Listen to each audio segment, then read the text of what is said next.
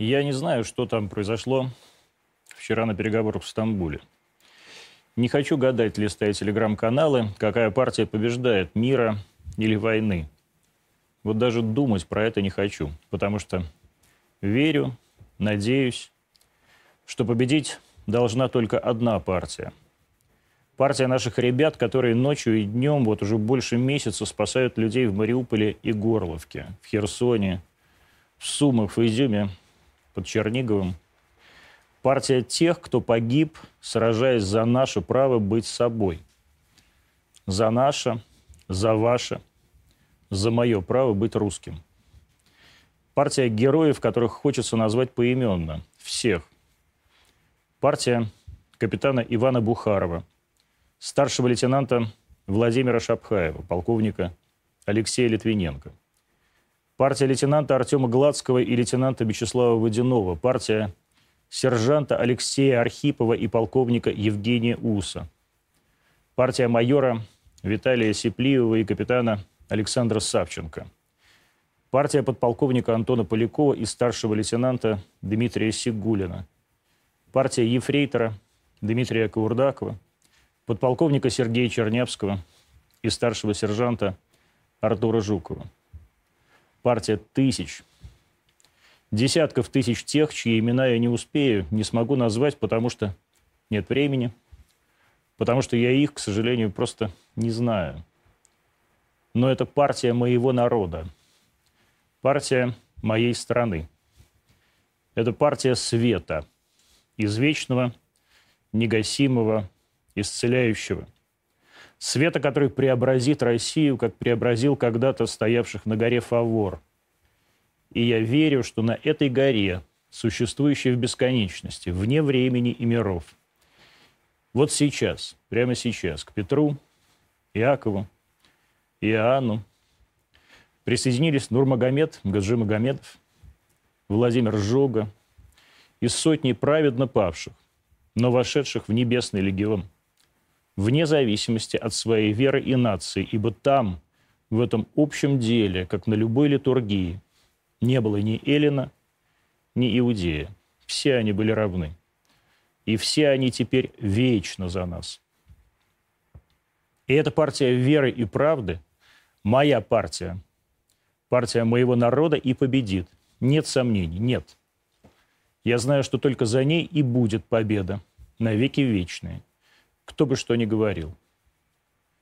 Я хочу поклониться каждому, кто сейчас сидит в наших окопах, кто выводит стариков и старух из подвалов, кто кормит женщин и детей, которых неделями морили голодом, кто собой, грудью своей защищает безоружных людей в подъездах многоквартирных домов, наводненных убийцами, кто каждую секунду, каждый миг живет и умирает ради вас и меня там, на фронте.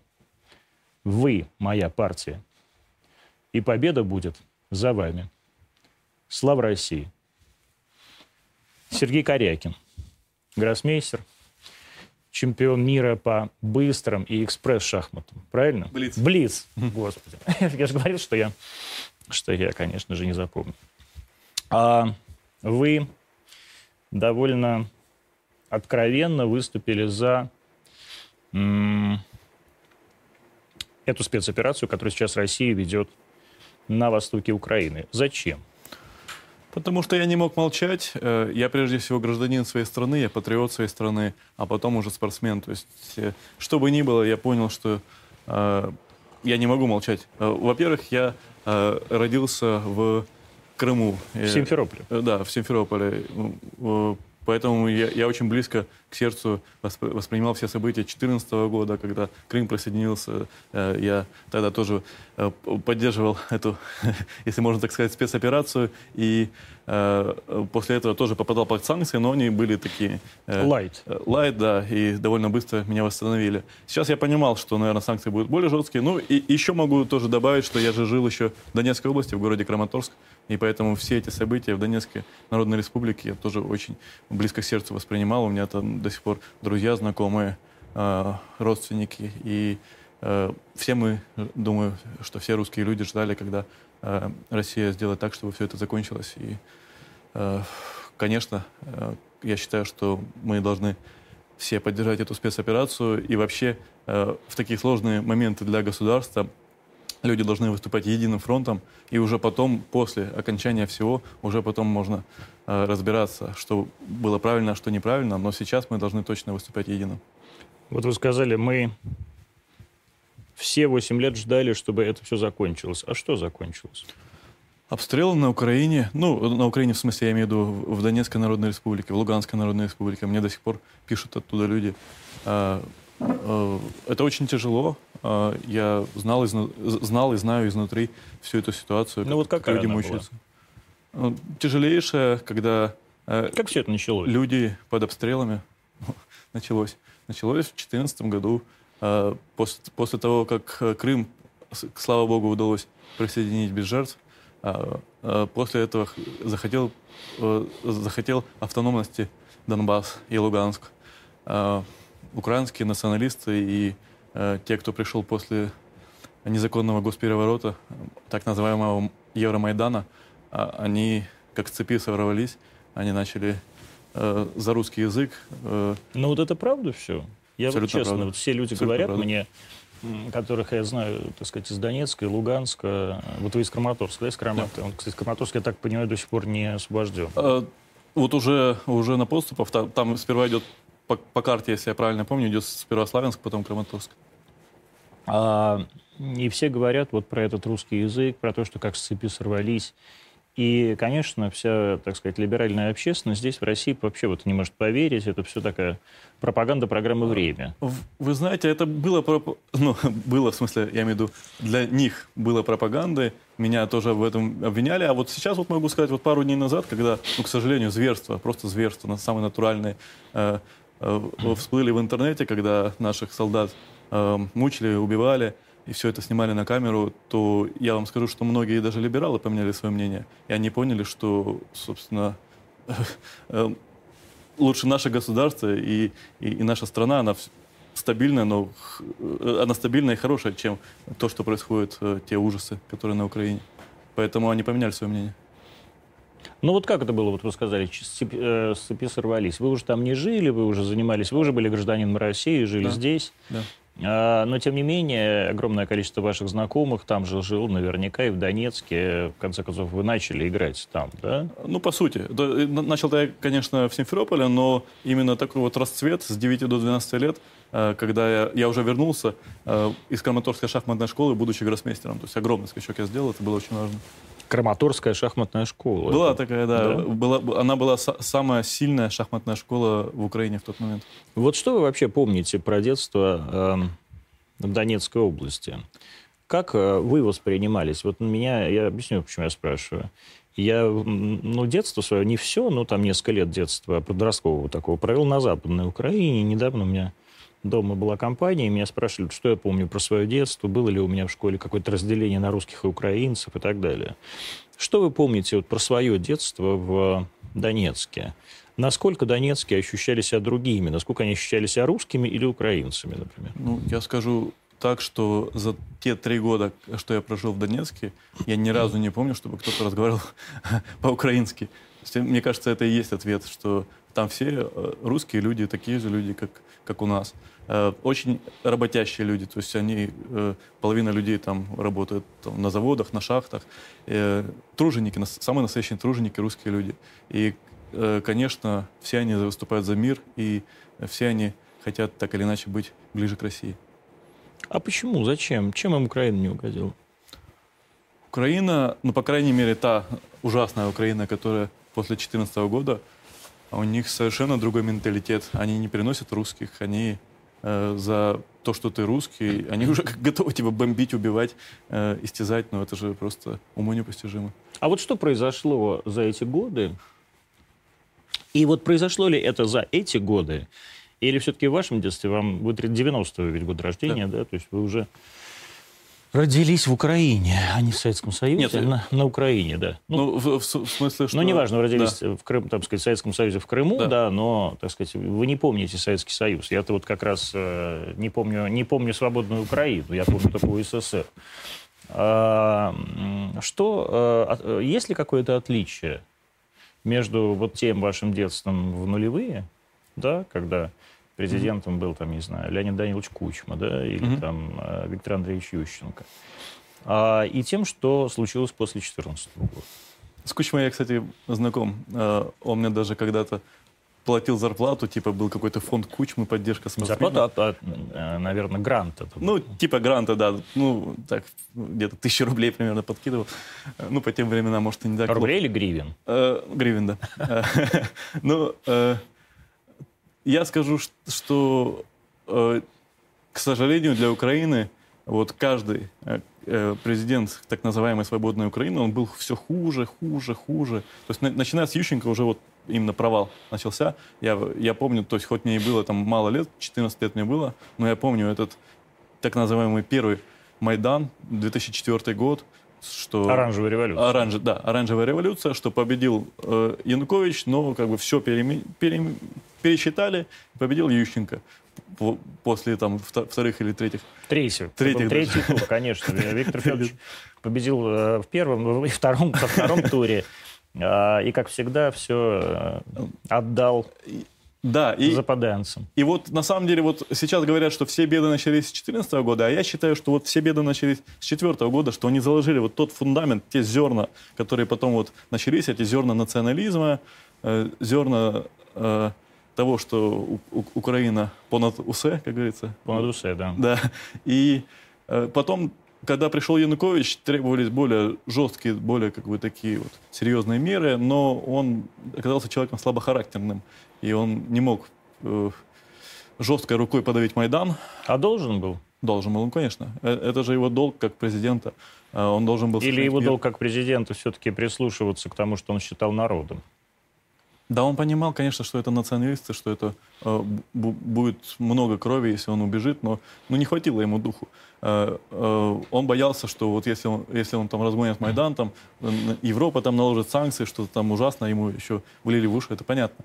Э, но будь он как бы более жестким человеком, ну, он должен был так поступить, это понятно. И, соответственно, дальше уже начался распад. С этого момента уже все, все было плохо. К власти пришли самые настоящие националисты. И плюс, конечно, надо понимать, что ежедневная промывка мозгов в течение там, 8 лет, она тоже не, мо- не могла не, не сказаться никак. То есть те люди, которые колебались, они, э, живя в этой укра- Украина э, язычной среде, они тоже ломались и тоже э, переставали А что себя ощущать. плохого вот в этой украиномовной среде? Что вообще плохого в том, что люди, которые живут э, на Украине, должны говорить по-украински? Нет, ну, это, эта цитата, она вырвана из контекста. То есть ничего плохого, если во Львове люди говорят по- по-украински, ради бога. Но, допустим, я вот вспоминаю, последний раз, когда я был в Киеве в 2013 году, я играл турнир, кстати, очень хороший турнир выиграл, и, и Карпов там играл, многие звезды играли. И я помню, что я, я зашел в ресторан, и со мной официантка говорит по-украински, я ей по-русски, она мне по-украински специально. Да э, ладно. Специально вот... В 13 Это 13 у, у них уже были... Это что за ресторан? Канапа, что ли? Я не знаю. Просто ресторан. Мгм. в первый попавшийся. Э, У них это все уже было заложено. Да ладно. И- А я вот в 15-м, наоборот, э, пытался провести в Украине, ну, в смысле в Киеве, э, такой специальный, такой э, мовный тур. Я в каждом, э, в каждом общественном месте Киева пытался с людьми говорить по-украински. И практически никто не говорил. Вам повезло больше. А может быть, наоборот. Э, Ну, вообще, э, я помню, что вот все эти зерна, вся вот эта вот бендеровщина, она же тоже э, не в 2014 году пришла, а уже на мозги э, э, детям, ну, в первую очередь, молодежи, вся эта литература, она уже промывала мозги. Я помню, вот в том самом Краматорском шахматном э, клубе э, был у нас э, э, такой, ну, ша- шахматист, который даже, даже потом стал чемпионом мира, Руслан Пономарев. И я помню, что тогда э, э, руководство клуба говорило, вот там с моим отцом, ну я еще маленький, совсем маленький, я- что я там понимаю, они говорили, вот, Руслан там читает какие-то странные книжки про Бандеру, читает его героем Украины. Ну, мы смеялись, мы маленькие были. А вот сейчас вот я просто вырастаю и понимаю, что ну, все это уже э, на мозг э, Ну, то есть тогда, тогда это считали еще странные книги. Да, да, да. А сейчас это уже, мягко говоря, не странно. Мейнстрим, да? Да, то есть сейчас «Молодая гвардия» считалась бы странной книгой, конечно, абсолютно. Ну, это, это было бы странной э, на Украине, а, а, а в Донецке все-таки не представляю Вы, когда учились в школе в Донецке, вы, у вас был украинский язык литература? В, в Краматорске. Краматорске. Ну, да, да, но это как бы мы жили по ну, то есть у вас за, была, законам страны. У вас была русская школа или украинская? Нет, ру, ру, русская, но обычная школа, там все, все по-русски, но был предмет Украины. Угу. Ну, обычная, видите? То есть сейчас, тогда это считалось обычной школой, да? Сейчас, да. наверное, ведь нет, нету э, э, российскомовных школ. Ну, официально они все по-украински, но насколько там все учителя, это мне уже сказать сложно. То есть люди, в принципе, не очень говорят. Но вот вы учили украинский язык, вы говорите вообще по-украински? Я понимаю очень хорошо украинский, но у меня нет практики, поэтому нет. То есть не, не, нет. Не будем сейчас пробовать. Не надо, да, действительно. А, а, вам известен хоть один человек, вот вы сказали, что никто не говорит, и в то же время, может, в качестве казуса, среди тех людей, которые жили с вами в Краматорске или общались действительно в Донецкой области, хоть один человек, для которого украинский был родным? Ни одного не было. Э, были люди со Львова, допустим, вот приезжает какой-нибудь шахматист со Львова, и он там что-то говорит по-украински, а, а ты начинаешь смеяться его поправлять по-русски, и тогда это было действительно как игра. Но... А, а что смешно вот? Ну, смешной язык для нас казался. Ну, да? Видите, ладно. а, да.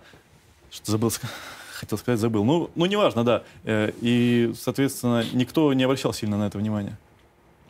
А какие-то... Вот вы чувствовали себя, когда, например, выезжали во Львов? А, или куда-то Я там вообще... был один раз в жизни. Ну, хорошо, куда-то э, на территории Украины какие-то признаки национализма. А мне повезло. То есть я жил в Крыму, который стопроцентно русский, и в Донецке, который стопроцентно русский. Ну, собственно, ну, путешествовал, да, в, в Киеве несколько, несколько раз, конечно, был. Э, там уже такой микс шел. Э, то есть больше, конечно, по-русски, но именно укра... украиноязычные тоже Э, были... Уже встречались? Да, да, встречались. Вы чувствовали, вот когда вы рассказали сейчас вот эту историю в ресторане с этой, с этой девочкой, которая в ресторане работала, официанткой, э, что это признаки национализма, а не просто, а не просто, вот знаете, как в ресторане Пушкин к вам обращаются сударь или сударыня, то есть это не, не игра такая. Пушкин мой любимый ресторан. Но... Ну, привет, Андрей Константинович Делосу это называется. Ну, э, да, а, а так я чувствовал, конечно, это национализм, я это, я это еще тогда понял, еще до всех этих событий. Ну и в целом, вот мы когда как раз вот в 2013 году были с супругой, за несколько месяцев буквально до начала э, Майдана, а, мы еще тогда видели всякие билборды, э, как долой, ма, долой мафию, э, что, э, что буржуи пусть, пусть уходят из власти. Ну, в таком духе. И чувствовалось, вот что-то что не то, как будто бы что-то назревает. И мы оказались правы, к сожалению. Для вас события 2014 года это был значимый какой-то момент? Вот Конечно. в вашей жизни? Конечно. А, ну, потому что, во-первых, украинцы для меня очень близкие, они братья, по сути, для всех нормальных россиян.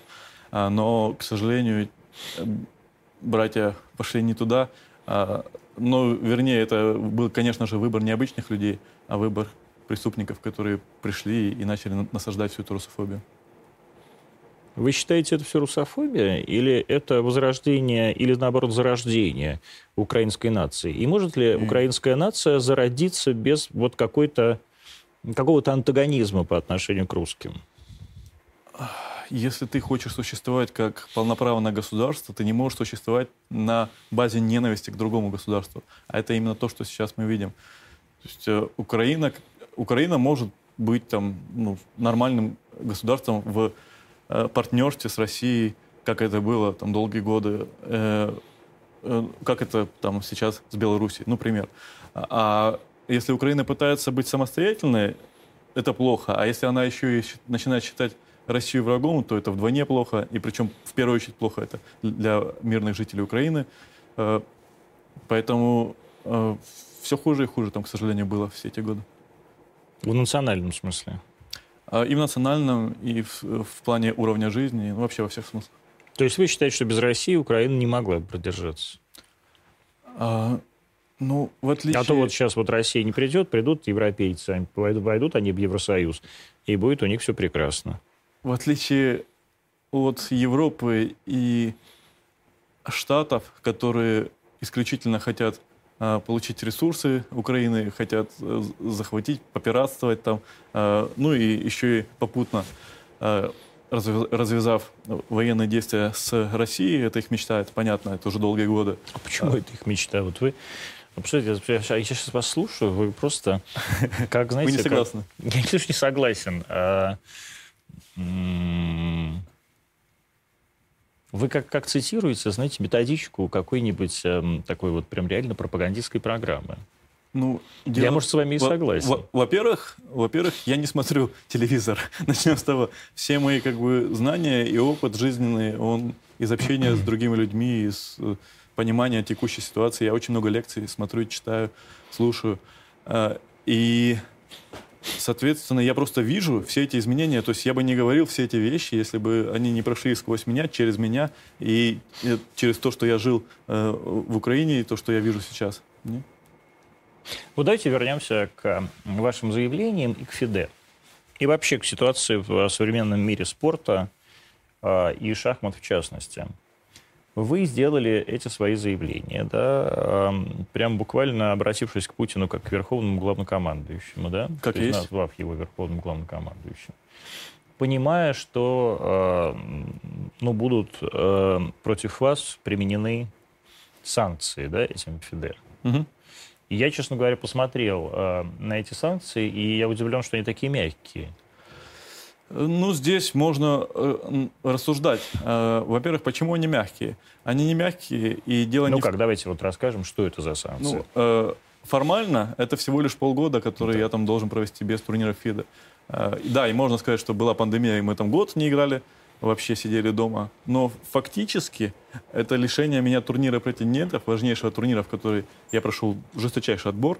Э, от турнира претендентов победитель этого турнира выходит на матч чемпиона мира. То есть это лишение меня надежды стать чемпионом мира в этом э, чемпионском цикле двух, двухгодовом. Поэтому это на самом деле не, не на полгода, а на два года дисквалификация фактически. И ну, это до, довольно серьезный удар, особенно когда ты чест, путем честного отбора туда отобрался. И вы понимали, что вы это, эти, эти санкции получите или не понимали? То есть вы вот рассчитывали именно на, на такое или на что-то другое? Я не рассчитывал ни на что, и не в том плане, что я не думал об этом. Я думал об этом, но я считал, что мне сейчас гораздо важнее высказаться, что ну вот бывает... А почему? Вот что, наболело? Конечно, наболело. Да? Наболело. Ну, бывают вот какие-то такие вот моменты, что в жизни вот ты ну, не можешь промолчать. Ну, там, допустим, э, обижают там твою жену, да, ты же заступишься, но любой нормальный человек заступится. И то же самое там э, политические какие-то ну, вещи, которые ну, невозможно молчать. Я, даже я не знаю, как это объяснить словами, но это очевидно, ты не можешь промолчать. Для меня, по крайней мере. И поэтому я понимал, что в 2014 году я попал под санкции после истории с Крымом. Э, они были лайтовые, да, мы это уже обсуждали. И поэтому я понимал, что сейчас может быть э, хуже, потому что ситуация все-таки другая. Э, и знал, я знал, на что я иду, но все-таки, все-таки я, э, даже если сейчас вернуться к той ситуации, я ни о чем не жалею. А, это произошло, когда президентом ФИДЕ был э, Дворкович еще, да? Нет? Он до сих пор президент ФИДЕ. Да? А, он ушел из Сколково, но другая история. А, он уш... его уволили из Сколково. А, и пока он еще президент ФИДЕ. Вы сказали в каком-то из своих интервью о том, что в некотором смысле это все каким-то образом решение людей из окружения Дворковича. А вы читали первое заявление Дворковича по поводу того, что... Ну, оно такое было. Миру мир, конечно, но оно было, в общем, против э, всей э, российской операции. А, ну, это его мнение, я с ним не согласен. Э, что тут скажешь? Э, я больше ориентируюсь на него как на шахматного чиновника, который, надо признать, да, делал много для развития шахмат. Э, сделал? В, в России, э, да. А что он сделал для развития шахмат? В Очень много делал. То есть, когда я переезжал в Москву в 2009 году, он был президентом Федерации, он работал в команде Медведева. Он был вице-премьером. Да, он был вице-премьером. Ну, он ничего мне не был обязан. Но он сделал вот максимально, что смог, он сделал для моего периода. То есть, ну, я то есть то, что вы получили тогда российское гражданство, в этом есть заслуга и Аркадия Дворковича? Ну, конечно, э, потому что э, подпись на гражданство э, э, была Медведева, а, соответственно, письмо это э, положил ему Дворкович. Поэтому ну, помимо того, что вам помогли с гражданством. Не только, вот не только. Вот что конкретно Дворкович делает как президент ФИДE? И не знаю, ФИДе. Ну, ну, вот. ну, он долгие годы был президентом Федерации шахмат России, э, много чего делал. А потом, как президент ФИДа, ну, вот с любой просьбой фактически к нему обращаются, гроссмейстер, я знаю, и он им, ну, вот, что может, то помогает. А, Нет, ну, это как проводит турниры, да. А, проводит турниры, э, проводит циклы розыгрыша чемпионата мира. Ну, понятно, что какие-то вещи там, ну, что-то не получается, что-то получается, но в целом он старается, он любит шахмат. Вот, а, а я просто отделяю Дворковича политика и Дворковича как бы, любителя шахмат. Э, э, шахматного мецената, если можно так сказать. Ну, шахматный меценат, я думаю, все-таки не Дворкович, э, все-таки он не меценат никакой, ну, не олигарх, а государственный бывший сотрудник. Я надеюсь, что у него все-таки не так много денег осталось после того, как он стал перестал быть вице-премьером. А, то есть, нет, что там, меценат? Поэтому мне ничего не известно. Нет, я говорю с точки зрения того, что он любит шахматы. И, и кстати говоря, его отец был знаменитым шахматным арбитром тоже не стоит забывать. Ну вот, э, как вы считаете, связана ли такая, условно говоря, миролюбивая позиция Аркадия Дворковича и вообще такая антивоенная, да, и анти... Ну, как бы позиция против, э, против, э, против решения проблемы Донбасса и Крыма, да, э, с тем, что против вас были применены санкции. Сложно сказать. Я думаю, что... Когда... Могли они поступить иначе? А, вот в том-то и дело, что когда запущена вот эта вот гигантская машина а, антироссийская, уже когда вот один человек против, будь ты даже президентом федерации, у тебя просто вот смоет и выбросит где-то там на другом берегу. Поэтому Дворкович все правильно понял, что ну, невозможно. Он не может в одиночку противостоять всей э, машине ФИДа. ФИДа там это 150 стран мира, в каждой стране там свои делегаты, свои мнения, и понятное дело, что в первую очередь антироссийские, и но он не мог оставаться э, президентом э, шахматной федерации, большой, круп, крупной спортивной организации, и, э, если бы не выступил так, как он выступил. Ну, да, и... то есть он не мог промолчать? Он должен был обязательно выступить и... в жанре э, э, вот этого, так сказать, нового, бесконечного этого сказочного мира с этим институтом отмены, да, cancel culture. Я не знаю, я все-таки не адвокат Дворковича, я повторяю, что... Пока-пока адвокат. Нет, я повторяю, что я э, отличаю Дворковича, шахматиста от Дворковича политика, и я не согласен. Конечно, я не согласен, совершенно не согласен с его мнением, и у меня совершенно противоположное мнение. Я просто говорю, что он много делал для шахмат, и невозможно это забыть. Если говорить вообще обо всем, что происходит, например, с российскими спортсменами, с вами понятно, что произошло. Я и говорю, что мне еще кажется, что я, на самом деле как раз адвокат Дворкович здесь я, не вы. Мне еще кажется, что Аркадий сделал огромно, ну, как много для того, чтобы вот эти санкции против вас не были бы совсем жестокими. То, а, как знаю. вы, вот, э, например, смотрите на все, что происходит сейчас э, э, российским спортом в, на мировой арене? Абсолютно ужасно. А, я вот сегодня встречался с ребятами, которых как раз коснулись все эти санкции. Я сегодня просто подписал спонсорский контракт с компанией «За спорт», которая шьет одежду олимпийцам. Ну, то есть и... с нормальной компанией, не с говном вот этим, обычно, не с Адидасом, не с Найком.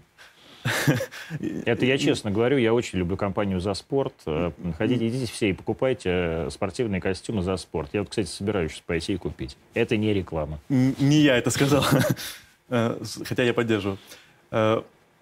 Вот. И, конечно, я вижу, что огромная дискриминация. Ну, из последнего это абсолютно вопиющий случай. Наши паралимпийцы, то есть чиновники дождались, пока они прилетят, паралимпийцы уже начнут там готовиться к стартам, и тут их именно в этот момент исключили. Но это Не просто... просто исключили, а всех выгнали. Просто выгнали. То есть это они приехали в Пекин, а всех выгнали. А самое главное, что по всем предварительным соревнованиям было понятно, что наши паралимпийцы займут командное первое место, причем так, с огромнейшим отрывом от, э, так сказать, следующего второго места.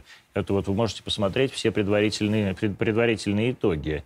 И, конечно, нельзя было, э, ну, нельзя было позволить российской команде победить. Это просто да. было бы совсем, конечно, для международной вот этой клаки абсолютный ужас. Да, все правильно. Ну и, э, и наши олимпийцы тоже, которых под всяческими предлогами уже несколько лет пытаются не допустить. Там вот то допинг, э, будто бы, то еще что-то.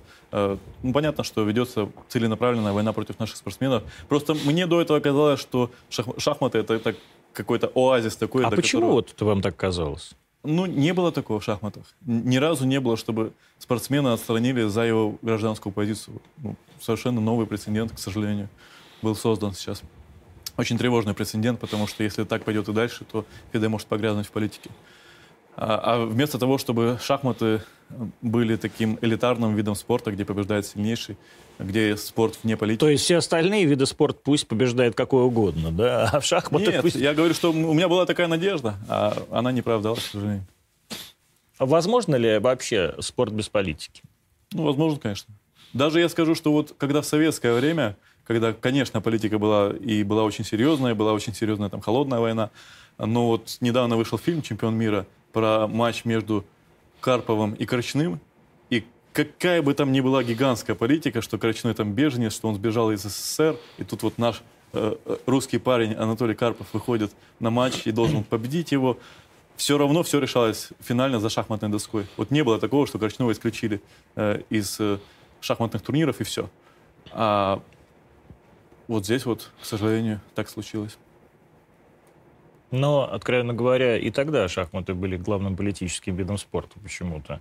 Вот все эти а. бесконечные там Карпов против Каспарова в доме, в доме, в колонном зале Доме Союзов, за Карпова там какие-то одни секретари ЦК, ну, за, все равно, все... за Каспарова другие секретари ЦК. Вот Карпов сидел на этом самом месте и все это рассказывал о том, как, какой политический, политический э, вес придавал этому номенклатура. И я согласен полностью, но все равно так или иначе они сыграли несколько блестящих матчей, которые вошли в мировую сокровищницу шахмат.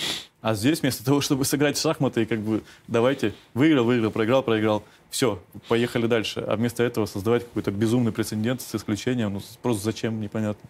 И, а... и, и да, и, и подождите, я важный момент должен добавить, что все, все ведь началось не с меня. Все началось примерно там за неделю до этого, когда исключили сборной России на Всемирной шахматной олимпиаде и мужские, и женские, причем женские там э, традиционно э, огромный фаворит, несколько раз они выигрывали, мужские тоже традиционно в тройке. И то есть просто они лишили э, наших командов даже шанса выступить на шах шахматной олимпиаде. Вот с этого началось, и потом уже меня, соответственно, дальше, до кучи. А вот вы человек молодой. Э, как вы, вы же понимаете, что это все на самом деле, ну, как бы имеет безусловное отношение, там, сказать, к России, и Россия, как э, говорил государь-император э, Александр III, пугает всех своей огромностью, конечно же, и никогда Россия европейским э, странам не нравилась. Прежде всего потому, что сама является главной Европой да, в Европе.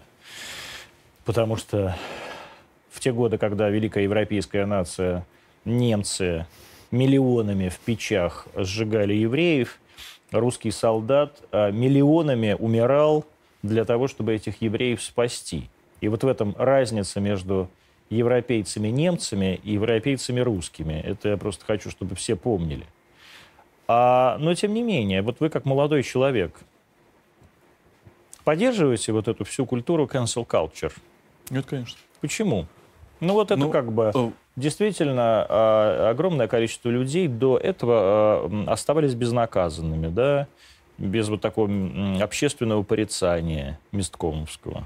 Ну, я, во-первых, не до конца э, понимаете, понимаю, да, э, что такое консультация? Да, давайте, да, мы будем. Это когда, это когда вот человек, например, покупает, э, вот как что как как с Кевином Спейси, да, купил 27 э, лет назад какому-то молодому человеку джин-тоник, а через 27 лет тот, значит, э, а, его ну, обвинил в том, угу. что э, он купил джин-тоник. И Кевин Спейси лишился на там, 5 лет или на 6 лет всех ролей, которые у него были. Кошмар просто. Ужас. Ну, во-первых, должна быть какая-то презумпция невиновности, да, если мы говорим про такие вещи. И уж как минимум должен быть срок давности. Ну, понятное дело, что если это прошло 20 лет, как ты можешь э, уже недоказуемые вещи обвинять? Э, может быть, тогда есть смысл садиться за детектор лжи и э, выяснять, кто прав. А если кто-то клевещет, то пусть он уже садится в тюрьму тогда. Думаете? Ну, а почему нет? Но, э, а как тогда вот жертве э, себя защитить? Даже Сразу спустя... подавать, ну Да? или там... Но тогда были другие времена, вот они не подавали, как на Харви Вайнштейна, да? Ну, там вообще просто уничтожили человека на ровном месте. На ровном месте, вы считаете? Ну, я не знаю, ладно, я, я, я опять-таки не адвокат его, но э, когда это спустя 15-20 лет идут обвинения, ну, это ненормально. Мы же с вами это понимаем. Давайте так. А как вот э, вы смотрите сейчас э, на то, что огромное количество э, людей, которых э, многие считают цветом нации в России, от Людмилы Улицкой или там Лии Ахиджаковой до там Чулпан Хаматовой и какой-нибудь, я не знаю, бог с ним, Антона Долина какого да? Выступают буквально за уничтожение, ну, вернее так, не то, что против, против этих военных действий, я даже так вот не буду говорить, потому что там Антон Долин выступил вообще против русской... С, с- с требованием запретить все русское. Он там где-то сейчас живет в Риге, кажется. Там не очень дорого для него. М, з- С требованием запретить вообще все русское от Чайковского до Толстого, да, на Западе, и запретить даже русское кино.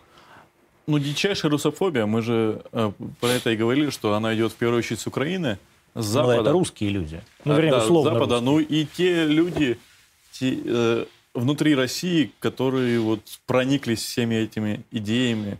Ну, это вот то, что я вам приводил, что э, там когда-то наш чемпион э, в Краматорске читал книги Бандеры и... Про э, Бандеру. И, ви- и про, про Слава Бандеры, богу, да. Слава богу, И- Степан- Андреевич не был прям э, великим письменником. И, видимо, до сих пор их читает. Э, э, Вот. И это, это у всех, во всех народах случаются такие, но, к сожалению, исключения. Но в целом, в целом, конечно, надо понимать, что их подавляющее меньшинство. Но вот это подавляющее меньшинство, тем не менее, составляет подавляющее большинство в, среди производителей культурно-развлекательного контента. Они очень громкие сказал. при этом. Да. И, и они о себе везде говорят, везде мелькают. А, Да, такой, такой есть, но просто я считаю, что народ России должен сам делать выбор. В этом тоже есть определенная демократия. А, Ты смотришь там Дудя или ты смотришь Михалкова. Ну, это я так первых, кто, кого, кто пришел в голову, сказал. Поэтому выбор всегда есть. Мгм. А, и вам кажется, что народ России сделает выбор в пользу Михалкова? А дело ведь не только в этом. Э, Народ России умеет анализировать и разжевывать информацию. То есть не дурак, а народ России? Да, абсолютно. Э, У нас очень много умных людей. и, Ну, собственно, мне это и не нужно говорить, это и так понятно. То есть мы умнее украинцев? Вы меня провоцируете все время на какие-то фразы, которые потом будут вырваны из контекста. Я же уже знаю, на желтых сайтах это будет написано. Э, Но в целом, в целом, я считаю, что В народ... целом, конечно, да. Э, В целом, я считаю, что мы одинаковый народ, но, к сожалению, на той стороне обол- об- оболванили восьмилетней пропагандой безумной. Вот. Значит, если хохла оболванили э, восьмилетней пропагандой, то не означает ли это, что этой же самой пропагандой оболванили э, условно умнейших людей России? Не значит, потому что, во-первых, мы привыкли всегда анализировать Нет, вот информацию. смотрите, я, я же говорю вот о чем говорю. Почему, значит, э, одной и той же сейчас, э, одних и тех же взглядов придерживается э, значит, какая-нибудь свинарка из э, Драгобыча, да, и э, Чулпан Хаматов. Ну, вы примешиваете каких-то разных людей, но в целом украинство похоже на какую-то секту, в которую достаточно легко вступить в ней, там комфортно и весело, весело прыгать и кричать, кто не скачет, тот москаль, но по факту потом ты начинаешь думать и анализировать, если ты начинаешь думать анализировать, то ты понимаешь, что это какое-то болото, какая-то трясина, в которую з- заматывает все больше и больше, огромное количество лжи, фейков, и э, каждый день постятся новые фейки. Просто вот каждый день их разоблачают. Ну, э, как может быть что-то построенное на лжи быть правдой, э, если ты думающий человек? Ну, люди, вот э, все люди, о которых я сейчас говорю, они же как бы выступают не против русских якобы, они выступают условно против войны. Все это называется «мы против войны». Вы за войну? Э, Опять-таки, во- вопрос некорректный. Никто не за войну. Ни один здравомыслящий человек не хочет войны. Но когда у тебя под боком государство, которое там э, биологическое оружие разрабатывает, э, ядерную бомбу мечтает о том, чтобы создать, э, огромные силы э, скапливает и бомбит в течение 8 лет э, свою, своих же людей, то ты не можешь э, оставаться в стороне, и как раз-таки вся эта спецоперация и э, призвана для того, чтобы остановить войну, которая есть гражданская война сейчас на Украине.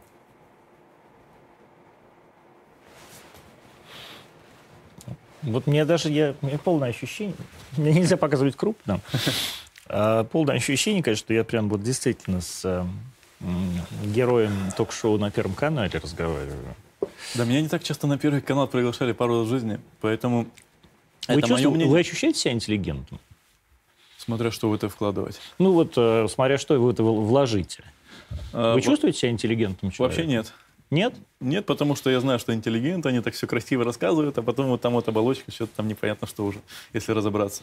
То есть вы простой русский парень, Да, вот мне это гораздо ближе. работяга. Э, Конечно, работяга. Я с 6 лет занимаюсь по 7-8 часов в сутки, в шахматы играл. Ну, они тоже скажут, да, они по 7-8 часов, С знаете, лет? репетируют с 6, с 6 лет. Ну, молодцы, если так. Я это уважаю как раз. То есть вы не чувствуете себя интеллигентным человеком, который имеет право выразить, э, которого можно назвать совестью нации. Нет, вы что, не дай бог.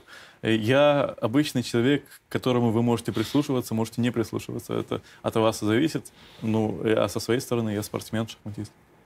Почему? Я за- дожму вас. Почему вот эти все, э, вот это все заукраинство, которое м, действительно обольстительно э, впилось в поры э, как раз тех, кто чувствует себя совестью нации, а, м, выдается за антивоенные э, прокламации. Ну, потому что э, в тот момент, когда Россия начала спецоперацию, ну, невозможно вот взять и отступить. То есть это самое худшее, что Россия может сделать, это попросить прощения, отступить, чтобы ей еще постреляли в спину, чтобы на нее наложили вечные санкции, чтобы там все правительство, все государство э, э, подало в отставку, и, соответственно, это гражданская вой- война. Ну или даже в любом случае это ужас просто, это ужас на долгие годы. Э, И по сути, они за это и, и голосуют. То есть, если я уже говорил о том, что если ты начинаешь э, спецоперацию, ну, государство начинает, то народ должен поддержать с точки зрения именно целостности самого государства. Мы должны выступать единым фронтом. Если мы не выступаем единым фронтом, мы раскалываемся изнутри. А изнутри сейчас раскалываться нельзя, потому что идут там серьезнейшие действия. Поэтому мы на своих местах должны поддерживать, конечно, Россию. Считаете ли вы людей, которые не поддерживают Россию, сейчас предателями? Ну, это слишком громко. А Потому что, во-первых, каждый может ошибаться. Давайте тоже давать, э, давайте тоже будем давать право на ошибку. А, Конечно, хочется, чтобы потом они попросили прощения, но в любом случае э, я с ними совершенно не согласен. Как вы думаете, должны развиваться события? Как бы вам хотелось, Я как человеку, родившемуся э, в русском Симферополе и прожи- прожившему на русском Донбассе, чтобы события развивались дальше? Хотелось бы мне, чтобы просто Украина, э, киевский режим подал в отставку, и тогда гораздо все проще все делать, все решать, ставить А кто придет на место Киева? Что такое нормальное правительство? Нормальное правительство. Это Это, кто? это про, пророссийское правительство. Вот так вы считаете? Да. То есть вы считаете, что э, нормальное правительство на Украине может быть только пророссийским? Ну, к сожалению, да, потому что у них, по сути, есть выбор либо, и- либо с нами дружить, либо пытаться дружить э, с Европой и Штатами, как- как- и эта дружба будет, будет себе дороже. Поэтому да. Соответственно, э, для того, чтобы это пророссийское правительство появилось, а, появилось на Украине, что нужно сделать? До какого момента э, мы должны дойти? Вот сейчас я начал с того, что действительно вчера Владимир Ростиславович Мединский, который руководит группой наших переговорщиков, выступил с заявлениями, которые вызвали довольно бурную эмоцию Мгм. среди русских людей, потому что э, заявления, конечно, абсолютно, ну, в общем, как- капитуляционные, что там Ну, говорить. Большая политика. Я считаю, что все равно э, мы плоды посмотрим дальше. И э, предстоящие дни покажут. Я думаю, что из того, что я слышал, что Россия не прекращает э, спецоперацию и продолжает ее. А что там, какие заявления, почему Мединский это говорит, мне сказать сложно. До какого момента Россия должна... До какого рубежа Россия должна дойти? Ну, до капитуляции. Вообще, если бы на Украине было нормальное правительство, то они бы уже давно капитулировали, потому что все, что они делают, это прикрываются мирными жителями. То есть это вдумайтесь, вот, допустим, когда э, немцы э, атаковали нас, на, наши города, наши страны, можно ли было бы себе представить, что наши солдаты будут прикрываться на, своими же мирными жителями, чтобы, и что немцы по ним не будут стрелять? Просто немыслимо. А, а, а сейчас Украина делает так, чтобы мы попали, ну не дай бог, да, попадали по каким-то мирным местам, э, э, жилым домам, и выдавать эту картинку, показывать на Западе, какая Россия агрессор, и вводить против нее санкции. И это я сейчас говорю не, не пропаганду какую-то, я говорю факты. Факты, многочисленные факты. Поэтому э, было бы лучше, чтобы киевский режим ушел. Но пока что я вижу, что до того, как не будет э, э, взят Киев или какие-то, может быть, другие города, мне сложно сказать, то вряд ли это случится. Надо брать Киев? Я думаю, что сперва, очевидно, нужно Нужно завершить э, операцию на Донбассе. Э, вот. Это параллельные какие-то сейчас процессы, да? А Освобождение Краматорска или Мариуполя, да, очистка Мариуполя и Азовстали mm-hmm. от оставшихся там террористов и, э, так сказать, Киевское кольцо и взятие Киева, возможно, ну, или Харькова. Я считаю, что гораздо проще, когда у тебя в тылу уже нет этих всяких проблем, э, захватить вот эту вот часть, э, ну не захватить, а вы поняли, ДНР и ЛНР. Прога, оговорочки по Фрейду, да? ДНР, ЛНР восстановить свои территориальные целостности, и после этого уже, уже можно торговаться, конечно, в этот момент, но в целом, конечно, в идеале взять Киев. А не то, что надо вообще по Днепру все поделить. Непонятно. Непонятно, потому что э, вот можно заморозить... Ну вот там, вот вы жили всю там полжизни на Украине, не, да, все я, детство, я, да? Я понимаю, о чем вы говорите, но я говорю о том, что вот э, пытался же Путин и вообще наше руководство в 2014, в 2015 годах, вот эти вот Минские соглашения, а, а кто их соблюдал?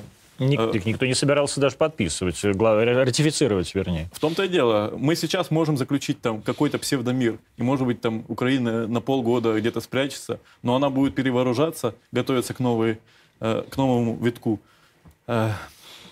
наступлений, и, соответственно, это будет вяло текущий конфликт, а нужен ли он нам? Может быть, сейчас лучше все сделать?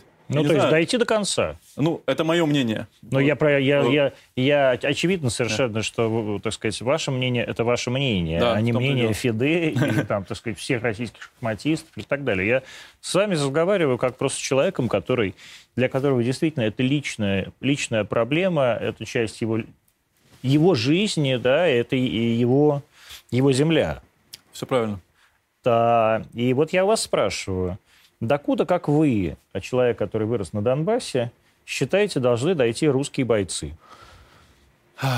В идеале до Львова, но как это случится на практике? Ну, конечно, да. Я максималист.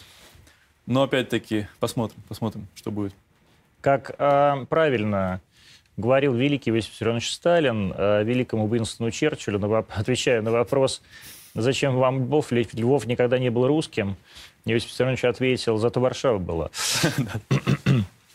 а, исходя из этого, с вашей точки зрения, а должна ли быть вообще страна Украина?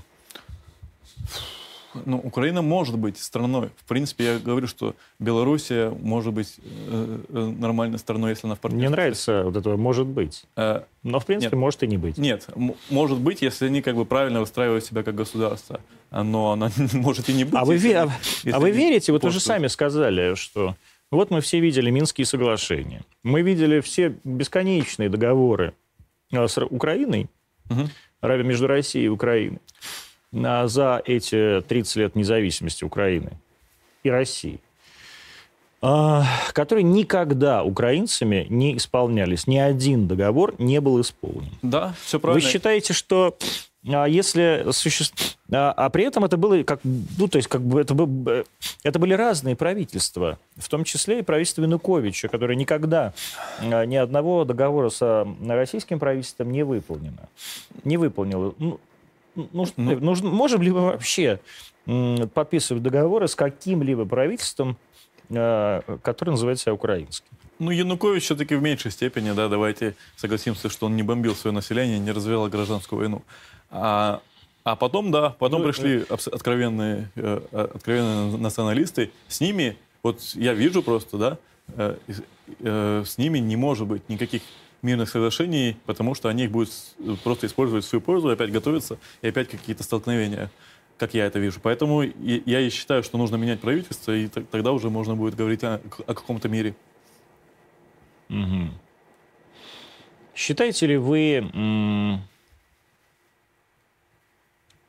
что вот сейчас будут референдумы, очевидно, в ДНР и ЛНР. Угу. Считаете ли вы, что если бы вы сейчас были гражданином Донецка, да. вы бы проголосовали за вхождение в Россию? Ну, однозначно, да. Это э, Донецк, Крым, э, один и тот же менталитет, один и тот же язык, одни и те же люди. А Харьков? Харьков тоже, но просто 8 лет э, не могли не сказаться просто так. И нужно будет время, потребуется время для того, чтобы люди вообще а осознали, что происходило. Я вот пытаюсь Все то же самое. Вот Все я пытаюсь самое. понять, э, то есть какие города вы считаете на Украине русскими? Ну, вся Восточная Украина. Ну, Одесса это не Восток, это уже юг. А, а, и Херсон, да. например, ну, да? Одесса, Херсон, все, все, все те же русские люди. Я же играл в Одессе и выиграл там Кубок мира. Но там были прекрасные люди. Я уверен, что они сейчас прекрасные, но просто чуть-чуть вот им нужно перезагрузиться, потому что нужно понять и признать, что они ошибались и что 8 лет им вливали какую-то дичь. Угу. Вы понимаете, что вас внесут прямо сейчас во все украинские списки? Хотя вы и так получаете бесконечное количество угроз, ну, да? Во-первых, я был в миротворце. Я как, ну, вы я остаетесь, как... наверное, в миротворце. А я не знаю, вообще сайт существует еще? Да, очень хорошо существует. Я там много лет, так что... А, ну вот, будем, будем знакомы. Нет, но я еще и во всех международных санкциях, так что лично. Ну вот, вот. Вы еще я, нет. Я уже понимаю, что я сейчас, сейчас вам наговорил. И, э, и, и будут люди, я, я знаю, там, там же был форум «Открытой России» на который они составили вот список да. российских э, в патриотов. Киеве. А, в Киеве, да, был? Ну, красиво. По-моему, да. Я просто, не, я, честно говоря, не помню. Ну, может быть, в Киеве, может быть, в каких-то, наверное, европейских странах, но не суть. Суть в том, что форум «Открытая Россия» постановил... О чем так говорите? Это же этого Ходорковского форум. Не, просто они вот под какой личиной? Под личиной... Не, не открытая, блин. Свободная да. Россия. Свободная. Правильно. А да. это форум как раз вашего бывшего коллеги, этого самого, Каспарова, Каспарова да. Да, так, так вот, свободная Россия, то есть те люди э, России, которые позиционируют себя как свободные, они сказали, что они будут добиваться, чтобы вот против этого списка людей, там, ну, я в том числе, я на втором месте, кстати говоря, в этом списке, чтобы против нас ввели персональные санкции. То есть... Ну э... вот, я там тоже был, видите, против меня они добились, а против вас нет. Видимо, не было еще таких... Да, поживем и увидим. Тут я в любой момент понимаю, что могу попасть под санкции. Что... Тогда вы не сможете участвовать ни в каких международных соревнованиях. Перейду на тренерство, буду работать в РТ, если возьмете. Да, конечно, безусловно, возьмем. Всех хороших людей ждут. А, но здесь все-таки тренер придется открыть свою собственную шахматную школу, я думаю, тогда. Но вам не будет обидно, что вы а, закончите... Но все, все-таки согласитесь, что Одно дело чувствовать себя человеком мира, да, особенно для спортсменов. Мне это все равно. Я старая бабка, я никуда уже не летаю, не хожу, я даже из дома не выхожу. Вот только на арте приехать, вот, и даже до магазина не, не выхожу. И вот Яндекс Еда, как все знают, приносит мне и еду, и стиральный порошок домой. А, вы молодой человек совсем, а самое главное, очень интегрированный вот в эти международные спортивные процессы. Вы же понимаете, что вылетев из этих международных спортивных процессов, вы потеряете квалификацию, нет? А с одной стороны я интегрирован, а с другой э, два года пандемии э, э, сидели ну, либо дома, либо в России играли турниры. И ничего страшного не случилось. Поэтому, да, куда-то внесут. Может быть, в Европу не смогу путешествовать. Вот. Но, но... Европа, Англия, вот у меня еще Австралия, арабские Новая страны смогу э, без проблем. Э, что, что мешает? Вьетнам, Китай, Бирма, Индия. Да? Я, я думаю, что вообще нужно сменить фокус. Почему мы все время смотрим на Европу? Почему мы все время смотрим на США? А, ведь есть и много других Но вы сейчас интересных так, стран. вы, посмотрите, вы сейчас со мной разговариваете как турист. Хорошо, ладно. А я с вами Как говорю не как турист, а как, шахма- как, как шахматистом. То есть вот где будет э, между... Вот э, вы говорите, я Да. лишен сейчас а, шанса стать чемпионом мира. Где должен был пройти этот чемпион? Где, где он пройдет? А не- непонятно, потому что сперва должен пройти турнир претендентов, а чемпионат мира, ну, скорее всего, понятно, что сейчас не в России точно. Нет, ну ясно, что не в России, но не в Дохе. Может быть, и в Дохе, почему, если спонсоры будут, что мешает? А, Ну, непонятно, кто, кто даст деньги, собственно, того и чемпионат мира. Да ладно, в, в шахматах так? Очень легко, вот малейший спонсор сразу там проведут. А вот скажите, если бы э, чемпионат э, был в Дохе э, и или где-нибудь там, я не знаю, в Саудовской, я бог с ним там в Дели. В Саудовской эм, Аравии Да, да, в Там- Дели, там где, проводился где чемпионат угодно. мира. А, в Дубае. А, и так случилось бы, да? С кем, с кем, с кем бы вы, э, если бы победили вот этот претендентский ми- э, э, турнир э, с Магнусом, да, бы был? Да, да, с? Магнусом, да. Вот как вы думаете, он бы отказался играть с вами а, вот в, кон- в контекст- в контексте cancel culture? Я не думаю, потому что он очень дорожит э, э, статусом чемпиона мира. У него огромные спонсорские контракты. Вот как раз они завязаны на том, что он чемпион мира. Поэтому очень А вы думаете, так сказать, в конте... вы именно в этом контексте они бы не потребовали, вот эти спонсоры, отмены э, этого самого турнира из-за вашей политической позиции? Не думаю. Э, Как сложилось бы, давайте...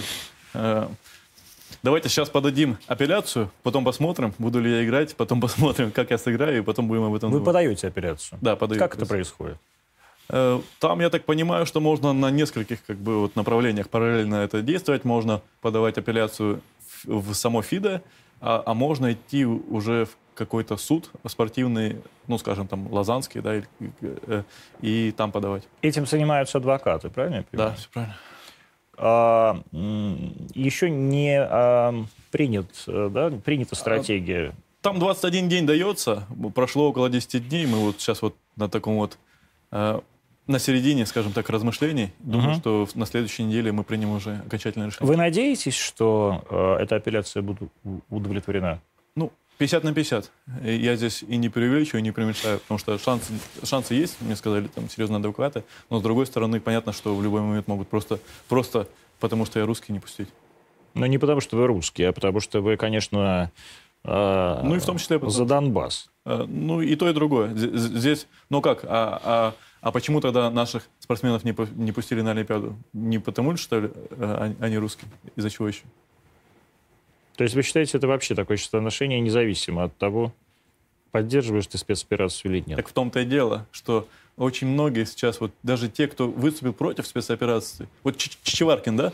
Вот этот Я вот только беглый. хотел сказать, Да, какое же сегодня было счастье, когда я прямо прочел новости, что у Чичваркина, у Мразева это из все, все деньги отняли. Но, к сожалению, я уверен, что разблокируют. Так в том-то и дело, что тебя уже банят просто потому, что ты россиянин. Или, Русский или- русский, он Да, не да, россиянин. э, русский. Ну, в И- смысле, И э, то, же самое, что, то же самое в Беларуси. Э, точно так же, и- я просто об этом не говорил, но точно так же вместе с российской сборной остановили точно так же белорусов просто пу- пуш, за компанию. Ну, о чем тут говорить можно? Какие мирные переговоры? какие у вас шансы против Магнуса? Шансы есть всегда. Потому что... Ну, это а, такая... Не-не, э, это на самом деле так, потому что когда играется матч один на один, э, уже битва психологии, битва умов, и ну, вот в прошлом ма- матче у меня были очень серьезные шансы, это был его самый сложный матч за все его ос- остальные матчи. Поэтому Почему? А, Почему вопрос- не случилось? вопрос подготовки. Не, ну почему не случилось, это можно отдельно передать. Ну, нет, я понимаю, но вот э, давайте проанализируем это вкратце. Потому что мы даже, э, мы это обсуждали с Карповым, вот ровно это. Да, ну, Почему у вас не случилось? э, очень много мнений, может быть, но в, в конце... Ну, ваше-то мнение, в конце концов. Мое мнение, что в конце мне не хватило стабильности, потому что я... А вот что такое не хватило стабильности? Вы с ним ровесники, да, абсолютные? Он тоже 90-го года, по-моему, да? Да. Ну, стабильности это, скажем так, коэффициент невынужденных ошибок. Что ты идешь ровно, ровно, ровно, ровно, потом оп, провал, потом опять ровно, ровно, ровно. Поэтому именно так у меня случилось, что вроде все было хорошо, ошибки были, но как бы все было нормально, но потом вот, э, ну, не на ровном месте, но э, ош- ошибся, да, и проиграл. Невынужденно, скажем так. Что ж не вынужденно? Не вынужденно в смысле, что все было хорошо. Это как невынужденная ошибка А, в теннисе. А бывают вынужденные ошибки? Не, ну бывает, что там тяжелейшая позиция, тебя давят, ты, э, у тебя мало времени, и ты не справляешься. А, тут, а там была такая задача, которую мне по силам решить без особых проблем, если я в хорошем э, шахматном состоянии. Вот э, было такое мнение, что у вас, э, я как-то правильно сказать, вообще даже вот найти это слово, не выдержки не хватило, а как бы с настроением не случилось. Не, настроение было еще какое, как, ну это же матч на первенство мира, это мечта, мечта твоей жизни. А, Ну вот это что, волнение, да, вот эта ошибка, она что происходит вообще? Накопилось, нет, ну, нако- накопилось огромное количество эмоций. Ну, ты играешь, ты, ты вдвоем, весь мир шахматный на тебя смотрит. Э, говорили о том, что охват был э, общей сложности э, чуть ли не до миллиарда э, людей, зрителей доходило. Поэтому колоссальное напряжение. Я, я даже поменял номер телефона до матча, чтобы, потому что я понимал, что иначе невозможно будет. А, а я общался только там с двумя, с тремя людьми, самыми близкими. А, но все равно, все равно было очень сложно. И, и, кстати, кстати говоря, Магнус в какой-то степени победил из-за его опыта игры в матчах, потому что это его был третий или четвертый матч, а у меня был первый. Мировой. Мировой, да. Мгм. А вот чем отличается матч на первенство, на, на первенство мира, да, на звание чемпиона мира от других? Вы что же чемпион мира, просто в других категориях, да? Не, в- не, не по ФИДЕ, а вот там вот... Нет, по- нет, я, я по ФИДЕ просто есть... Ну, в э, смысле, по, ну, по и- другим шахматам. Есть разные контроли времени. То есть э, в шахматы одни, правила одни, но... э, Ну, короче, не на, Да, гла- не на да. главное чемпионское А, то звание. есть да. есть классический контроль времени, это вот то, что как рассказывался нам, там плюс-минус, да, там партия длится 5-6 часов, есть быстрый, где она там длится примерно полчаса, и есть блиц, где там примерно 10 минут. Вот там по полчаса и по 10 минут я выигрывал чемпионаты мира э, Ну, вот по чем они отличаются, эти... э, скоростью. э, Я вы- понимаю, вы- я быстротой. психологически имею в виду. Вы просто говорите, вот у Магнуса больший опыт, э, вот он три таких матча выиграл, да, а у вас, не, а у вас он был первый. Вот, ну и, и что? Ну как, ты уже чувствуешь, как на подсознании. Очень часто же, очень часто, что появляется какой-то мол- молодой шахматист, он растет, и он вроде бы э, думает, что он выиграет у более опытных, и действительно он, у него есть надежда, но более опытные за счет своего опыта, они сразу видят, куда нужно идти, чего нельзя допускать, и вот за счет чего обыграть более молодого. То же самое вот в какой-то степени случилось у меня. А что касается Блица, это я обожаю Блиц, и, кстати говоря, вот моя вот такая серьезная Блиц карьера началась как раз из Краматорска, где мы днями и ночами напролет играли в Блиц. Вы хотите быть чемпионом мира? Ну, я уже был два раза чемпионом мира. Я имею в виду большим. версиям, да. А, ну, в идеале, да. Но, собственно, я в любом случае считаю, что я состоялся как, а, как спортсмен, но, конечно, это было бы красиво. Сергей Корякин был сегодня в Антоне. Всего хорошего.